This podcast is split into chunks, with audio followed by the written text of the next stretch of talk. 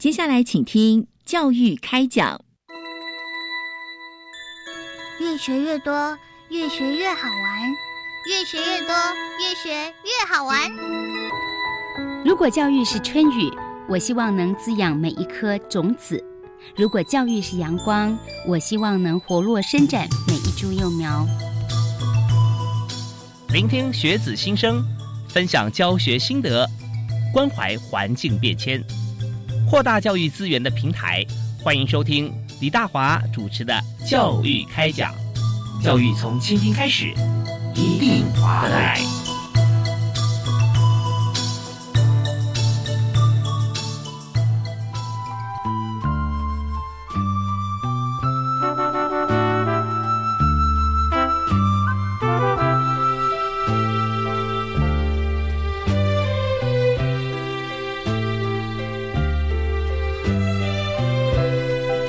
各位亲爱的听众朋友，大家晚安！非常欢迎您锁定国立教育广播电台收听《教育开讲》，我是主持人李大华。我们在今天呢，透过广播媒体来收集资讯，也学习啊教育的知识啊。那么我们在今天既然透过媒体呢，我们就要谈的是媒体素养。现在在呃，我们看一零八课纲，很多我们都要谈素养。那素养是什么意思啊？其实你如果不太了解它的时候啊，就不太了解一件事物的时候，你不要说描述它，然后批评、批判啊，呃，那些都是很困难的。所以要从根本开始，要有对于这件事情啊，呃，全貌的一个认识。那对于媒体，我们到底认识多少？我们身边充斥的各种媒体，所以今天呢，特别邀请两位特别来宾啊，和大家来谈，也就是媒体素养与假讯息防治哈。哪些假新闻、假消息，我们要呃抵抗它哈，要要防止它传递。所以我们今天非常高兴，我们邀请国立中正大学胡元辉教授啊，元辉兄你好。大华兄好，听众朋友大家好，是非常欢迎您哈。这我一年我们最少见一次面，很难得啊。对，那个但是我们现在知道说媒体的讯息啊太多了，我们希望说我们可以这个半年或一季见一次面。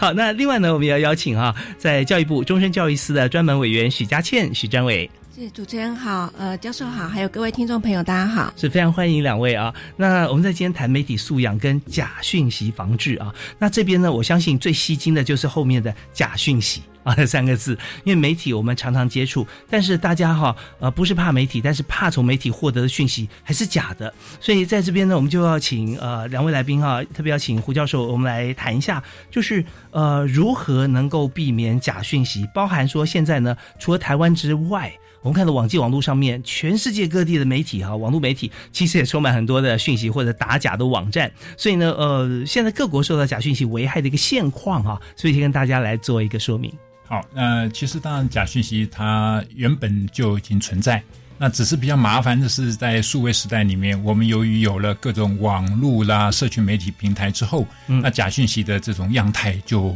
变得更为复杂、多元，甚至传播的更为快速。是，所以在这种情况之下，大家就觉得，哎，怎么办呢？要去解决它。那这种假讯息的传播，的确在尤其是民主国家里面，呃，基本上言论不是受到管制的。那这里面就有的人呢，他倒不是故意的，他是无心之间可能看到一些错误的讯息，他就加以传播了。那但是比较麻烦的就出现了，哎，原来有一群人啊，他可能是一个产业，可能是一种力量，是一种团体，他们开始运用这种假讯息，希望能够改变人的认知，来达到他的政治啦或经济或其他的目的。那这种讯息呢，在数位时代里就构成各个民主国家很大的困扰。他又不愿意去压抑言论自由，可是又必须要想办法解。决它。OK，其实我们要举例的话，其实很多例子，真的啊，对，有的时候是像刚才胡教授讲的，像商业方面的，嗯，一个假讯息。我举个例子给大家听好了，我随就临时想到的，比方说很多事情也许是中性的啊，比如说茶。咖啡啊，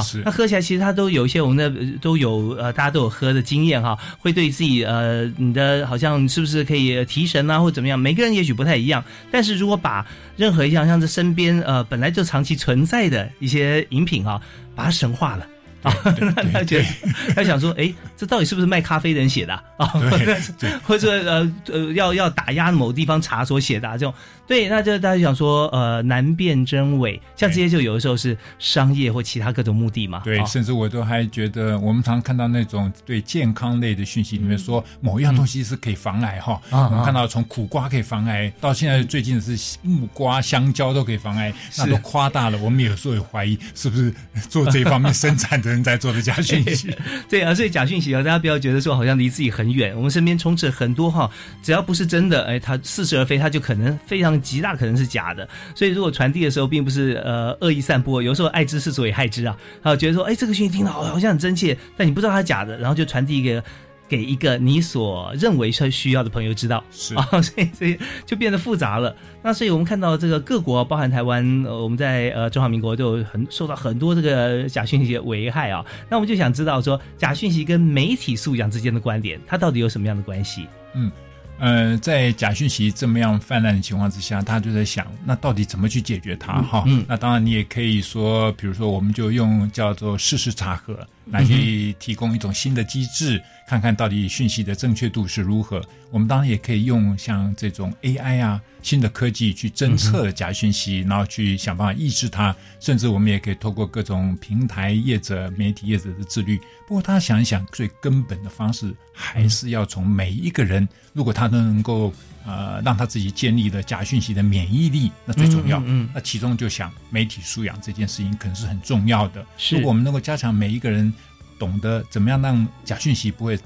对你产生伤害。会造成你的认知上的不当的改变，那这样的话，到底媒体素养恐怕是最有效的工具。对，谈到这边我就想到啊，我们最近啊，嗯，马上过完年之后就是很大的转职潮，像我自己在一一的，你看，对，你就是很了解了，我很了解。然后再过几个月，三月份台大第一个开始校征，然后一路下来，包含中正大学就校园征才。好，那这边我们就会跟大家讲说，你怎么样来防止哈，就是你去征才的时候被诈骗。所以就有一个什么呃七不三要啦，对，不办卡，不不付现金，不怎么样，不怎么样，对。然后要要这个呃心里面要存疑，然后要亲友陪同啊这些。那所以我们就看，如果我们要把媒体素养这件事情呃深化在自己心中，然后去面对假讯息的时候，我们是不是也可以做出一些像类似这样看到就觉得哦怎么样怎么样，它可能是假讯息，那我们怎么要怎么不这样子？对，呃，媒体素养教育很重要的一方面就是在训练这样的一种技巧。让你能够知道有一些 mega 好，看到假讯息的时候，哎，稍微就有一点怀疑的心理。是，不过媒体素养教育很重要的还在于建立一个，就是说大家那种独立批判的思考能力。嗯哼，那这种独立的能力，或者是批判思考的能力，也就是希望能够透过从小到大，就能够产生这样子的一种对假讯息的免疫力。所以欧盟呢，他还特别在他的报告里面就会讲，他说批判与数位能力的终身发展。对我们社会增强假讯息的适应力是非常非常重要的，所以可见整个媒体素养教育希望从小让大家就能够训练那种批判思考的能力。对我们常常说为什么，但另外一点也很重要，就是为什么不啊？对对对对，对 我们当记者以后都是要这样。对对，当然我们还是有发展一些口诀啦。是是，我记得不晓得有没有跟您聊过，就是所谓的人想查问戳五字口诀，意思就是看到。有一点呃，这个奇怪，应该值得怀疑性，我们就忍一下，然后呢想一想这里面哪些不合理的地方，就是想一下，然后呢查，就是能够去查一查，比如透过网络啊，透过我们的书籍去查，这叫查一下。那问呢，就是可以问一下这方面相关的专家。那就问一下，那经过这样一个程序，你发现这个讯息的确有其可疑的时候，我们就戳一下，就是告诉你的亲朋好友，哎，这个讯息要注意哦，它说不定是有哪些地方是不含。呃，含有不实的成分，所以这个人想查问错，我们还是有的，是真的。如果是真的话，你戳是戳不破的；如果假话，你戳不破。对，当然刚才呃，胡元辉教授啊，特别有提到说，我们从小就要开始培养，所以从小到大哈，其实这个大现在哦，就从小到大就大了啊，不会从小到老，因为现在看看不到老人哈，因为他觉得说每个人身体都非常健康哈，都这个呃年龄哈都不是问题，所以我们现在看到，如果说我们从小开始要培养的话，那这是一条终身。学习之路，所以在这边呢，我们就要请教一下终身教育师哈 许家倩专委，就刚才这个部分，你有没有哪些是帮我们补充一下？是，呃，陈如刚教授所说的，其实我们台湾在过去六年来，连续都是接收到国外的假讯息攻击的。第一名的一个国家，对我们接受国外的假讯息攻击是排行第一，而且是连续六年，所以这真的是很严重。那我们政府部门在这两年有发现说这个问题真的非常严重，所以像我们在一百零八学年度的十二年国教新课纲里面，已经把科技资讯和媒体素养这一个呃核心素养呢已经放在我们的新课纲里面。嗯所以换言之，我们就希望从学校教育开始，从学生小时候就慢慢带他可以认识媒体，媒体怎么运作，那慢慢的可以希望培养他独立思考的能力。嗯那一开始呢，我们是希望他先认识，诶，有哪些媒体的类型，嗯然后慢慢呢到国中以后呢，我们希望他可以开始看到媒体的讯息的时候，他可以开始想一想，诶，这个媒体传递的讯息到底正不正确？然后到高中呢，我们希望再进一步培养他可以有批判的能力，比如说看到这个媒体，比如说像最近像那个大湖那边不是有那个武汉的病毒嘛？是对，嗯那如果人家跟你说，诶，武汉病毒哦已经传到台湾了，而且它会人传人，很可怕，那你觉得这个讯息正确的吗？会不会先停一下，嗯先停一下想一下，嗯，是。那我可以透过哪些管道去查证？对，真要开始拨电话跟所有人发讯息说，哎，我们对。现在进来，再忍一下，对对对对对对。对，然后想一想，对。对，嗯嗯嗯，对，那我们也培养了一些呃这方面的一些相关的一些呃老师还有教材，希望透过这样的方式慢慢扎根在学校教育的体制，来培养我们的学生在未来的一代呢都能够有这方面的一个素养。嗯，是。那刚才嘉信专委也特别提到说，台湾是连续六年来排名哈，是国外假讯息呃，就就是说攻击哈最多的。那这个调查是呃怎么调查的？呃，这个是瑞典的一个资讯，嗯然后它是瑞典哥德堡大学的一个资料库，它就是有收集各国的一个呃被假讯息攻击的一个状况，发现台湾是被攻击最严重的。是不过往好处想呢，这代表台湾的自由度也是蛮高的。是是，我可以补充一下。好，它这个瑞典哥德堡大学，它是一个啊、持续性对呃世界各国的民主状态去做研究的一个研究计划。那这个哥德堡大学研究计划呢，就觉得哎，最近这个假讯息是一个蛮受大家重视的课题，而它对民主也会产生一个很大的冲击或影响，所以他就把它列入他的研究计划，就发现在这里面。二零一八年，他的调查是最清楚。他说，受到台湾是受到境外网络假讯息宣传攻势最严重的国家。嗯，而且他还发现说，有七十 percent 的专制政体啊，他们都会运用网络来操纵境内的资讯环境。那当然，中国大陆就是其中的一个。所以在这个研究里面，他透过全世界的这种刺激资料，还有专家的调查，他们得到这样的一个结论，所以发现台湾的确是受到呃境外的攻击是非常非常严重。嗯那当然，境内也有因为各种不同的因素，也有这种假讯息的生产或制造，所以这些都使得台湾必须严肃的面对这个课题。是，所以我们从这个角度思考，就是说，越民主的国家，言论越自由的国家，嗯它假讯息呃的可能性就越高啊。有有一点像这样，因为我们可以看发现，这个专制政体它事实上是压制你的表达，是。对。那我们又觉得言论自由其实是非常值得去珍惜的一种权利，对，所以在民主国家里面，它就很很不希望说随意去压制讯息。那即使是假的，也要想看这个假的是不是真的造成危害。嗯所以在这种情况之下，呃，我们就很容易让那些有心的人、故意的人把假讯息就运用在这样民主的环境。所以的确这是一个两难，但必须要面对它。对，但是有时候我们也不用太悲观哈，因为我们知道假讯息最少的地方，maybe 我们说专制政体，它可能哈人民。长久以来都一直活在假讯息当中啊，但这个讯息呢是由他的执政的主体去给予他，对？因为你也无从反驳，那到底什么是真，什么是假也不重要了，反正他就是呃一言堂啊，那这说就算。但是呃，就比方说呃，我们看那个金三胖啊，那在北韩，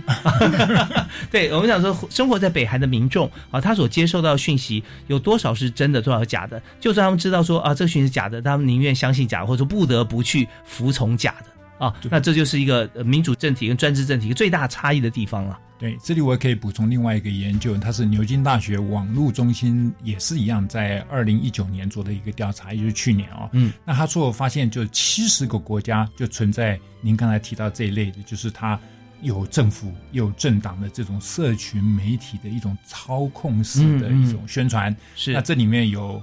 方法呢，不还是三个，一个叫压制基本人权，嗯另外一个就是破坏政治对手的名声，嗯。另外一个是淹没意义声音，它不是它不只是控制哦，淹没它用各种假讯息来把不同的声音给淹没掉、控制掉，这样。是是是，这个我们就提到说，网络方面有呃非常庞大的军队哈，然后它有各方面，知道网络其实我们讲网军这个名词是一个统称啦，里面又有水军又有什么，它可以帮你洗版，帮你干什么，所以他们是也非常的这个各司其职，很严密在做这样的工作。那么呃，我们就刚才胡教授有提到，不同的政体，它会用不同的方式哈。那重点是说，我们要珍惜我们呃生活在民主自由度极高的国家里面，所以我们就要把自己的武装哈要更强，就是说呃我们的抵抗力要够强啊。所以我们除了一开始从小打疫苗以后哈，我们就开始自己要产生抗体。那面对假讯息，我们知道说怎么样击破它。好，我们在这边先休息一下，我们稍后回来呢继续请教今天两位特别来宾，国立中正大学的胡元辉教授以及教育部终身教育司的许佳倩许专伟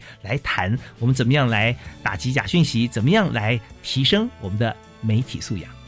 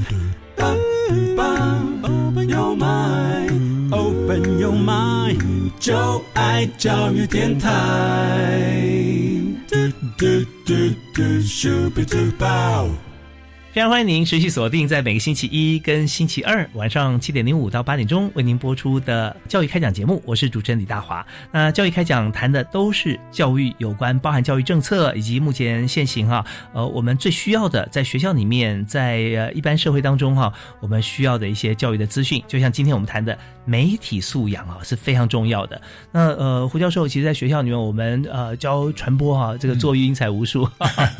但是我们谈到媒体素养，似乎其实。真正那个在呃天天看媒体啊，会或或者说天天接受媒体资讯的朋友，是在学校以外啊，是最广大的。对对不对？那反正在学校里面的同学呢，我们是怎么样教导他们出来，是善尽我们社会责任来从事媒体的工作。所以，那我们今天谈的这个呃假讯息的防治啊，其实我觉得对象是应该普及到所有的听众朋友吧。啊，好，那所以我们就谈一下，就是刚提到呃国际间啊，我们叫瑞典的一个机构来做的一个调查，台湾是全世界哈假讯息被被假讯息攻击最最多的国家哈，排名第一。那我们就想说，那我们面对这个国际间的这个假讯息哈，那么呃。台湾要怎么办？我们当然要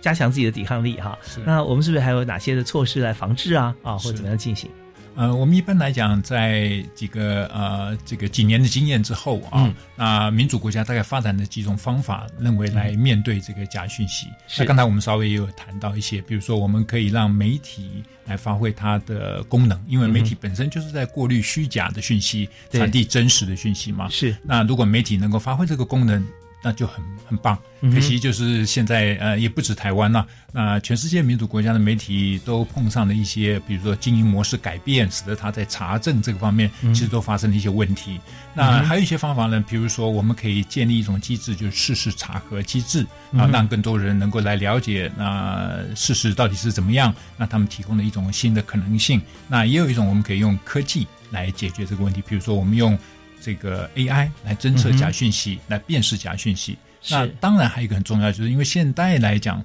呃，社群媒体平台是传播讯息这个最普遍的一个工具之一。对，所以在这样的平台上，可不可以让他们多发挥一些自律的功能，然后让他们多善尽一点，提升使用者素养责任？那这个也是很重要。但整个说起来，这些都被视为短期措施。那也就是说，媒体素养如果能够让大家都能够在第一道呃第一次第一手接近防呃这个接近假讯息的时候，我们就建立防线，嗯啊，让他能够建立这样的足够的免疫力，就会被认为说他可能是一个长期而且根本性的工作。所以现在我们当然从教育也好，从学校的教育体制或社会教育、终身教育，其实都是非常非常重要的。对，所以刚刚提到这些短期，我们就觉得说，我们是靠着机制或靠着呃别人来帮我们做。对，那如果说真的有这个漏网之鱼跑进来，我们自己又无法辨识的话，那就很遗憾了。我们就会习惯性的相信，因为大家都帮我们查证过了嘛，所以我们看到都是觉得是真的。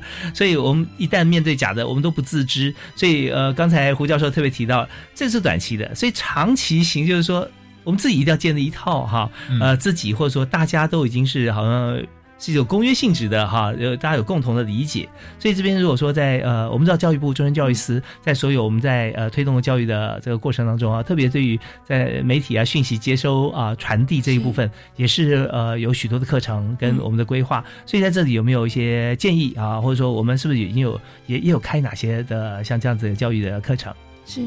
呃，除了刚刚讲的学校教育体制之外，其实我们针对的一般的社会大众，我们有透过一些方式，比如说像呃高龄者。那我们有很多的乐龄中心，我们都希望透过乐龄中心，呃，在全国有三百六十六个据点，然后呢，我们会安排一些有关媒体素养的课程，从最简单的，比如说用平板电脑来教老老阿公、老阿妈怎么样去辨别哪一些，比如说是呃药品的广告是不是真的，或者是食物啊吃这个会中毒，或是吃那个对身体很好。螃蟹跟柿子是不是可以？对，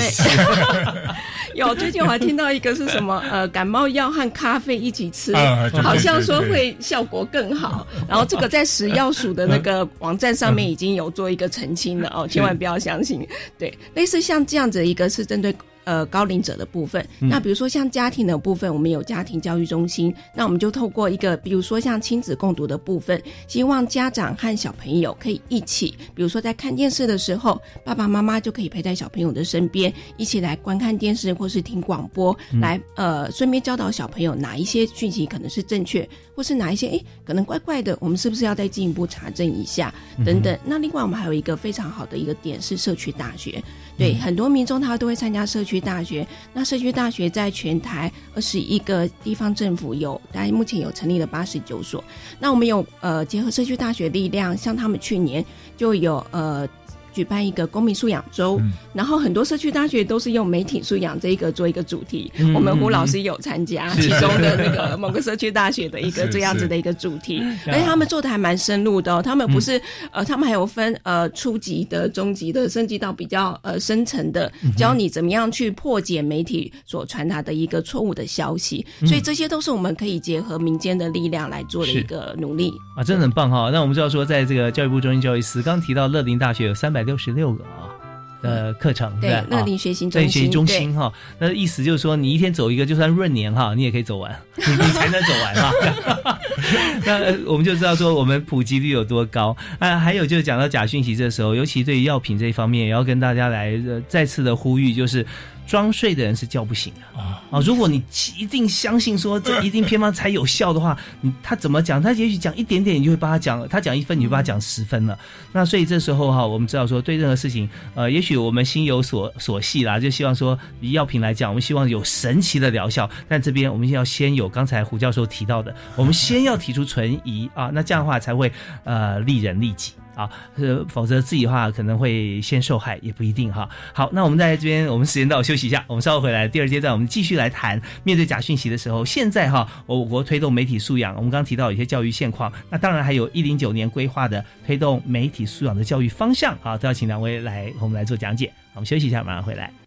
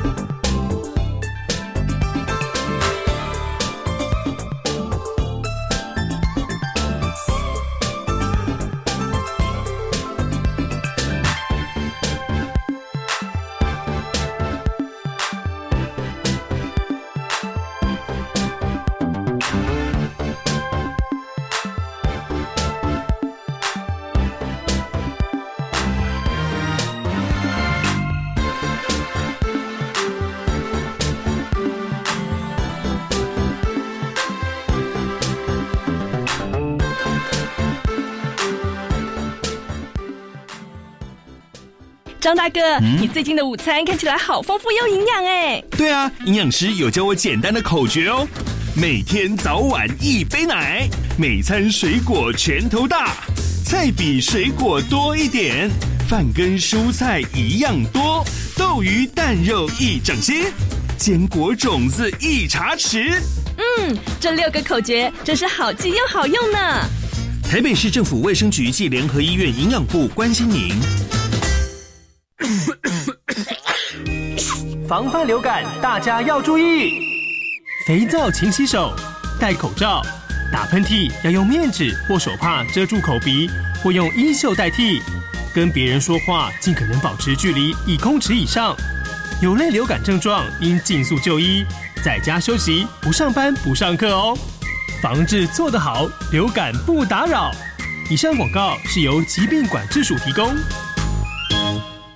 居家防疫，学习持续。我们上英才网学习拍教育大市集、教育媒体影音、教育百科。因应防疫期间的学习，教育部特别汇集教育云与民间线上学习平台，提供老师教学及学生自学的数位资源。让孩子学习不间断，详情请上教育部教育云。以上广告是由教育部提供。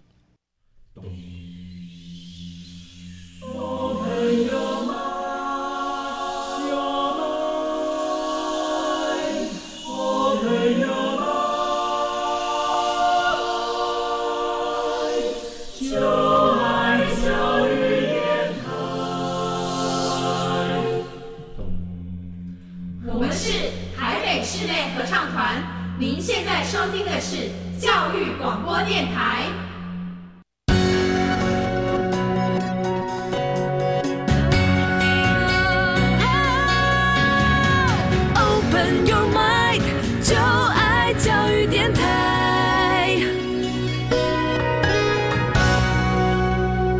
非常欢迎您锁定国立教育广播电台，收听这个最有这深度哈，但是呢深入浅出的好电台。我们在教育开讲以外，每一个节目啊，其实都跟教育有关系，有包含了流行音乐，我们也有流行音乐的教育，那么也有像是呃原住民、新住民啊，很多的好节目。那在今天呢，教育开讲，我们一贯是谈教育政策，但是呢，我们从来不会说一二三四五啊怎么样子，而是要用很多的例子跟现在最新的一些情形啊，或在教学现场我们所面临到的一些教育的一些呃方针的推动啊，都跟大家来做个说明。像今天呢，我们刚刚听到爽朗笑声哈，就是国立中正大学的胡延辉教授啊，胡老师是我们节目的好朋友啊。你好，你好，是那另外一位呢，也是我们节目好朋友，是教育部终身教育司的专门委员许佳倩。是大家好，是欢迎许专委。胡教授在媒体界有实务经验啊。那呃，许专委其实对于这个教学方面哈，在教育方针的擘画哈，也都给大家非常多的帮助。那以今天我们谈的就是媒体讯息打假啊，就是假的我们都不要，我们要的讯息要花我们时间，每天哇赖那么多，对不对？email 或者说那个 Facebook 这么多，我们更没时间看，所以我们看的一定是有价值啊，真实的。所以今天我们就谈说怎么样呃，假的不要看啊，我们看的都是真的。那这就跟媒体素养有关系，真的是很重要。是，呃，在我实际的这些教学经验里面哈，或者是呃这个假讯息防治的这种呃开讲的场合，就发现这真的是非常重要。我随便举几个例子哈。好，呃，第一个是我我朋友应该讲我另外一位老师经历的，他在这一个跟年长者进行这一个假讯息防治的教育的时候，他举了一个很普遍大家听到的一个传说。这传说怎么讲呢？就当你烧烫伤的时候，赶快敷面粉。哦，我相信很多人会，很多人都听过这个哈。对对对对。然后他说，现场真的很多老人家说，对呀，不是这样吗？那我家里都准备了几袋面粉。可是事实上，医学专家告诉我们说，这个是不正确的一个治疗方法，还是要赶快去，比如说你有的呃这个烫伤，你要赶快要去浇冷水啦，然后要赶快就医啦，那看不同的这等级要去处理。那这个面粉这个不是一个正确的治疗方法。对，而且怕延误啊，对不对？对，怕延误治疗的。可是很多人深信不疑，嗯，那他因此他就说哇，告诉你，那这个时候谁有用呢？这时候要用要医学专家出来才有用，因为我们平常人不是专家，是然后可能有案例告诉他说，因为你用面粉延误就医所造成的结果，像这样就有效。还有一些呢，比如说要讲切身有关的，比如对农民来讲啊，他举例来讲，他们很痛恨假讯息，你知道为什么？因为一个假讯息如果跟他的产品有关，那他就麻烦。比如以前传过一个叫过猫，哦，过猫是很多人吃吧，很好吃吧？蔬菜，他说里面含有毒。哎呀，那个过猛的那个农夫啊，生气的要死。他说他的整个农产品降了七成，哦，销售降了七成。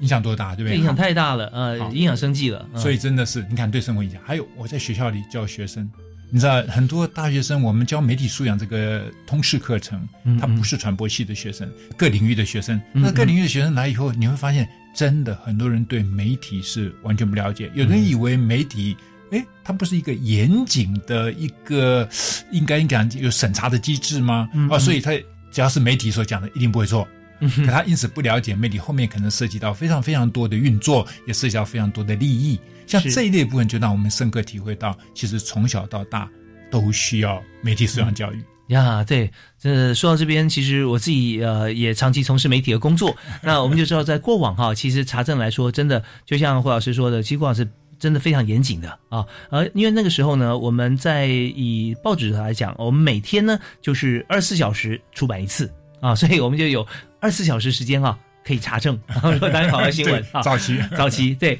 呃，那电视呢，以前是早午晚。啊，早晚夜啊，顶多四节，所以我们跑一则新闻出来的时候，我们要反复的查证，一直要打电话去找到当事人，然后当事人一定要说如何如何，然后呃，我们才能够要背书，我们才能够呃传递这个讯息，否则的话哈，其实呃，不要说被监督检查，自己心里面这个这个关卡就过不去，就啊，这个我觉得还是不够严谨。但现在呢，我发现其实现在都是二十四小时分分钟在出新闻啊，有网媒，所以现在变成说阶段性的讯息啊，我看到什么就播什么。可是教授。你知道，像这样的话，其实如果它不真实的话，影响层面是非常大的。对，因为这真的是一个数位时代，也就是我们您刚才提的我们切身的感受哈。嗯，早期真的是有一个所谓截稿时间，是现在没有什么截稿时间，他每个时间都在处理。那因此新闻我们要看待它的时候，就更加要谨慎跟小心，因为新闻从某角度它是在发展中的，对，所以它不是一个最终的成品。所以我们现在就要理解，原来我们可以不断为新闻给它更多的资料、更多的成分、更多的养分，所以它在发展。所以我们也要用这样的心态来面对数位时代的新闻才可以。不然的话，我们就会发现，哇，以为某一个终点、某个暂时的地方所说的就是一个最后的一个真实，其实它在发展中。我们现在要有这样的心态才可以。对对对，所以我们在这边就看新闻的时候，现在大家呢慢慢哈，呃，经过这 这大概一二十年哈 的的这个经历，所以我们大家也对新闻啊，这个免疫力慢慢提升起来，就会想说。真的假的？哪一台啊？或者说 等等，因为有时候不只是各方面，我们看严谨度啦，或者立场啊，什么都都都会思考一下，所以越来越往这个成熟的媒体素养的路上在迈进。但是当然，我们现在还是不够，要继续加强啊。好，那张宇这里是不是也可以提一下？就是以现在来讲，我们在教育部推动的这个美语素养的教育方面啊，其实我们也看到，在学校从高中开始嘛，因为我们现在一零八课刚开始，所以有很多的这个呃。美语素养的扎根就已经展开了。对，是。呃，其实防治假讯息的这一件事情哦，不是只有教育部在努力，是整个行政院各部会都有在努力。对，胡老师应该知道，其实这是从行政院政委那边开始有发动哦。比如说像各部会，像我们教育部啊、文化部啊、通传会啊，还有法务部、内政部、警政署等等，大家都开始一起来努力。那我们现在主要是从四大面向来着手，第一关是试假，怎么样辨识它是假的一个讯息？那试假这个比较是一个长期基础的工程，那是由我们教育部这边在负责。希望就是可以呃，就像刚主持人讲的，提升大家的免疫力。可以第一步，哎，看到这个讯息，可以先犹豫一下，先判断一下它到底是不是真的。那除了试假，其实还不够，它必须还要破假。其实很多人他在看到一个讯息的时候，他怎么判断？他必须要去查证，怎么查证？像我们就呃，刚刚胡老师有讲到说，我们有一个台湾事实查核中心，这就是我们成立的一个呃第三方的公正的一个查核的一个平台。那除了刚刚所讲的台湾事实查核中心之外，我们发现现在很多社群媒体也在做这方面努力，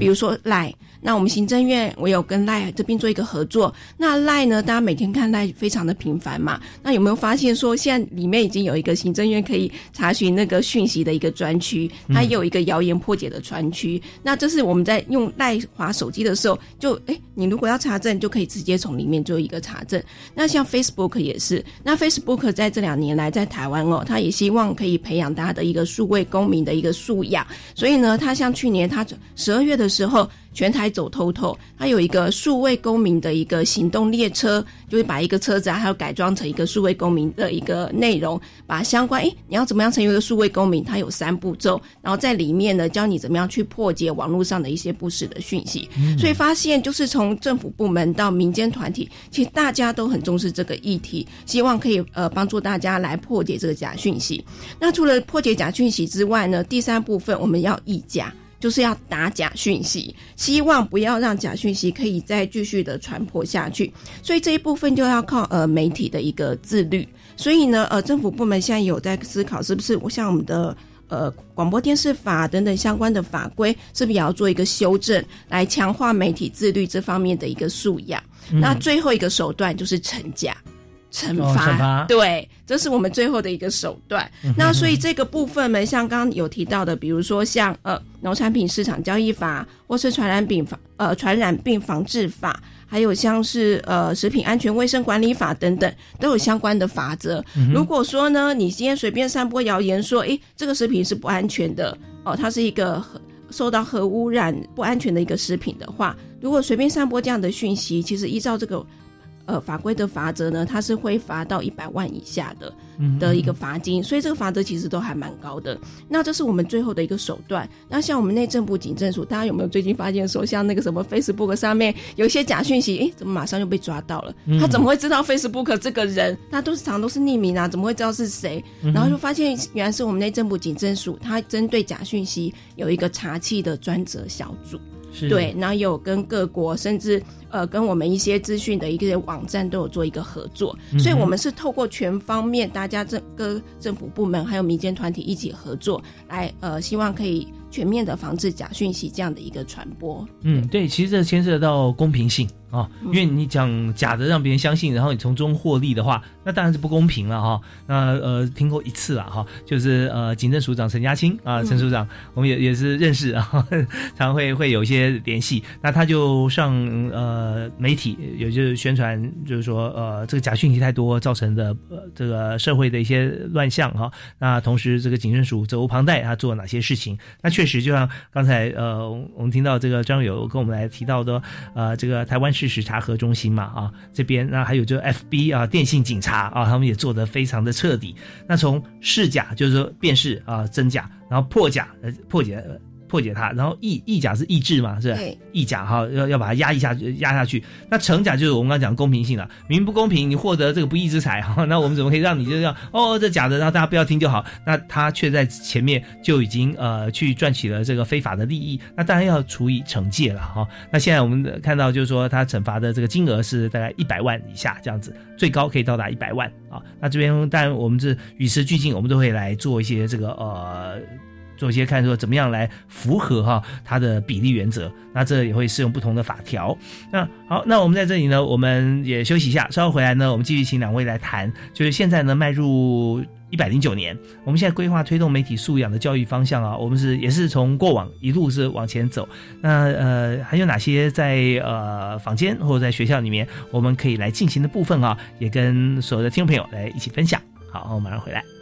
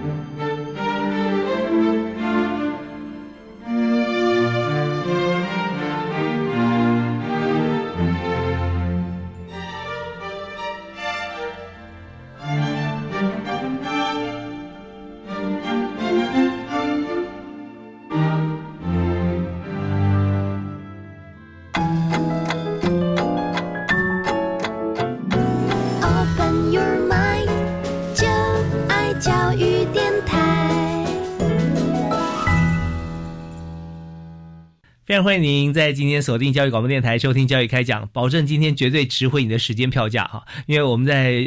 传递这个讯息，就是告诉我们在生活当中有哪些真实的事情我们要传扬，哪些好的事情传递，但是呢不好或者说这个完全是假的，我们就要适可而止，甚至我们提出检举。那在今天呢，我们特别邀请到教育部的专门委员许家倩许专委，哈，非常欢迎您哈。是，也以及啊，国立中正大学的胡延辉胡教授哈，是你好，是你好。那两位刚才谈呢，就是有关于在媒体素养跟假讯息。分辨防治。那么我们在今天在最后一段时间里面哈，我们也想跟所有朋友呃，大家印象还印象所及啊，我相信记忆是深刻的，就是我们刚刚才选大选完毕啊，呃，我们这次选举呢，我们有投三张票，大家还记得吗？对，有总统、副总统，然后有立法委员哈，区域立委，那还有一张就是政党票。投开票的过程当中，其实呃，之前、之中跟之后，好像都有一些这个假讯息出现，是吧？是是。呃，我们都知道假讯息真的是有从那种啊一般的民生性的假讯息，但也有这种政治性的假讯息。那政治性假讯息啊，其实可以理解啊，有的人为了达到他的目的，他就会做。可是如果他这样的假讯息在选举出现呃时间出现，嗯，而且会。立刻想对选物造成冲击，那这个就很麻烦了。那台湾事实查核中心在这段过程中就查了十几则这样的假讯息。我们的随便举几个例啊，我想对一般人来讲可能不会觉得这应该不会上当，可是很多人还真上当。举例，比如说投票完了以后，你一定要在你的选票上签名，这样才能够生效。我想很多人一定会觉得说，你签名不就变废票了吗？对呀，对呀。可是竟然有人传播这样的假讯息。而且真的，说不定就有一些人，像他们，我记得碰到一个人，他说他很多年没回过投票，请问告诉我他怎么投票？所以像这样子，他就可能上当。对，那也有一些讯息看起来是特意想要去捏造，比如说有一则在开票的假讯息，有传了一个影片，嗯，这个影片里面就说啊，你看这个人念的是二号，那为什么那个在画那个选票的人就画成三号？比如这样子，嗯嗯，那这个原因是很简单，他是因为。同时有两组人在开票，是，可是应该是你，如果你的影像是拍的同一组人，那理论上他念二号，那他那边画的就是画二号的选票是没有问题。可是你把张三跟李四这两个组唱的是一个组，然后画票是另外一个组叠起来，这就很容易产生误会喽。对，那就就说这是坐票，是真的，真的。这有时候哈会让人。没什么时间的时候，乍看乍听之下觉得，哎，他讲的对呀，哇，这还得了？然后就开始传递这个讯息出去了，那就会造成很多的社会成本会会多付出，因为有很多别人需要帮你查证，那这些别人可能是大过呃一个人或两个人的好几倍。哦，因为你一次传递这么多人嘛，对，那大家可能也相信，再传递出去，最后要要要要灭火，要从从呃后面再灭火灭到源头，哇，那旷日费时，而且呢，中间会出现很多这个社会的一些不安。所以刚才胡老师说那那个情形，大家也可以想见，就是我们如果说想象在教室里面，如果面对黑板的话，在黑板前面挂了两张这个呃，就是在计票的这个呃名单啊，那然后两组人在他前面开票，那我们只要站在四十五度角，从这组第一组的唱票的人对应照到第二组的计票的人身上，对，就听到说他明明讲说呃呃是一号谁谁谁，然后他明他就就就画到。二号谁谁谁，因为他自己记的那组，他真的是二号嘛？对，没错。所以这个画面大家要觉得说啊，真的非常荒谬哈，怎么可以用这种方式去欺骗大众啊？但是我们就可以把这样做一个教案。很生动的让大家去演练，那突然觉得哎很好玩，那我这样拍会得出这样结果，那样拍那样结果。可一般人可能如果不仔细去看，他可能就误会了。但是如果我们把这个当成一个活生生的案例，那我们看他不同的年级去做他的这种呃活动设计的话，这就是一个让大家能够启蒙一种怀疑合理的怀疑精神跟合理的辨识的一种技巧。对，这完全符合刚才专委说的试假跟破假。对，是。所以我们就是呃多接触多看以后啊，像那个黄鱼也有真的假。假的嘛，对不对？但是现在大家知道假黄鱼也变成一个名词了，它的售价可能是真黄鱼的十分之一，对。可是如果说你拿这个假的黄鱼真的去卖给一个不认识的，说你说它是真黄鱼，现在就我们知道年节期间常会这个年货，大家就是闭着眼睛就买了，那这样的话就是被欺骗了。所以我们怎么样不会被欺骗呢？就是你看多了，一眼就看出来啊，这个是哪哪种鱼，那个是哪种鱼，那就没问题。所以试假方面。必须多多像是胡教授刚讲的，我们变成教材，大家都看过，看了好多遍，而且演练过。哎呀，这没什么稀奇，这根本就不是这样嘛 啊，就知道了，所以就可以破解它。是。对，那张伟是不是也可以帮我们补充一下？是针对刚刚胡老师所讲的那个选举案例，就是非常好的一个教材。因为我们发现说，哎，我们虽然把媒体素养这个素养放在我们的十二年国教课纲里面，哎，可是很多老师跟我们反映说。他们不知道怎么教，因为他们在师资的养成过程中没有受过这方面的训练，所以这就是我们教育部未来要努力的方向。我们希望呃可以强化老师在这方面的一个教学的一个能力的话，那我们除了像呃邀请像胡老师这样子非常专业的老师来呃帮我们做这些指导之外，另外我们会发展出相当多的一个教材和教案，来方便呃老师们他们在学校的课堂上可以做一个案例来做一个教导。那我们现在。也在建制一个教育部的媒体素养教育资源网站，那大家有空的话可以上这个网站看看。我们就会把相关的一些师资的一个资料库，或者是教材教案的资料库的相关的讯息，还有资料都放在上面，那也方便老师们呃可以去运用。那当然，一般的学生或是社会大众也都可以上去来查看，有一些相关的一些破解假讯息的资讯。那除了我们教育部的这个网站之外呢，大家其实如果发现一些讯息，哎。不知道到底是不是真的或是假的话，其实第一步可以先查一下官方的网站，比如说刚刚说食品的部分，就可以查食药署的网站。食药署的网站上面就有一个呃食品的辟谣专区，特别是针对这些网谣言来做一个解释。那机关署也是，就是相当多的这样子的一个澄清的一个新闻啊，都会在网。官方网站上面都可以查到。嗯嗯，是像食药署的那个吴署长也是常常哈，对，他是非常勇于跟媒体接触的一位署长啊。我们知道说，像像食药署啊，他呃新闻最多的时候是什么时候呢？就是哎什么地方没有管制好，怎么样怎么样，媒体就会报道。但是呢，呃，以食药署来说哈，就我所知，那他们的做法就是他们每定期。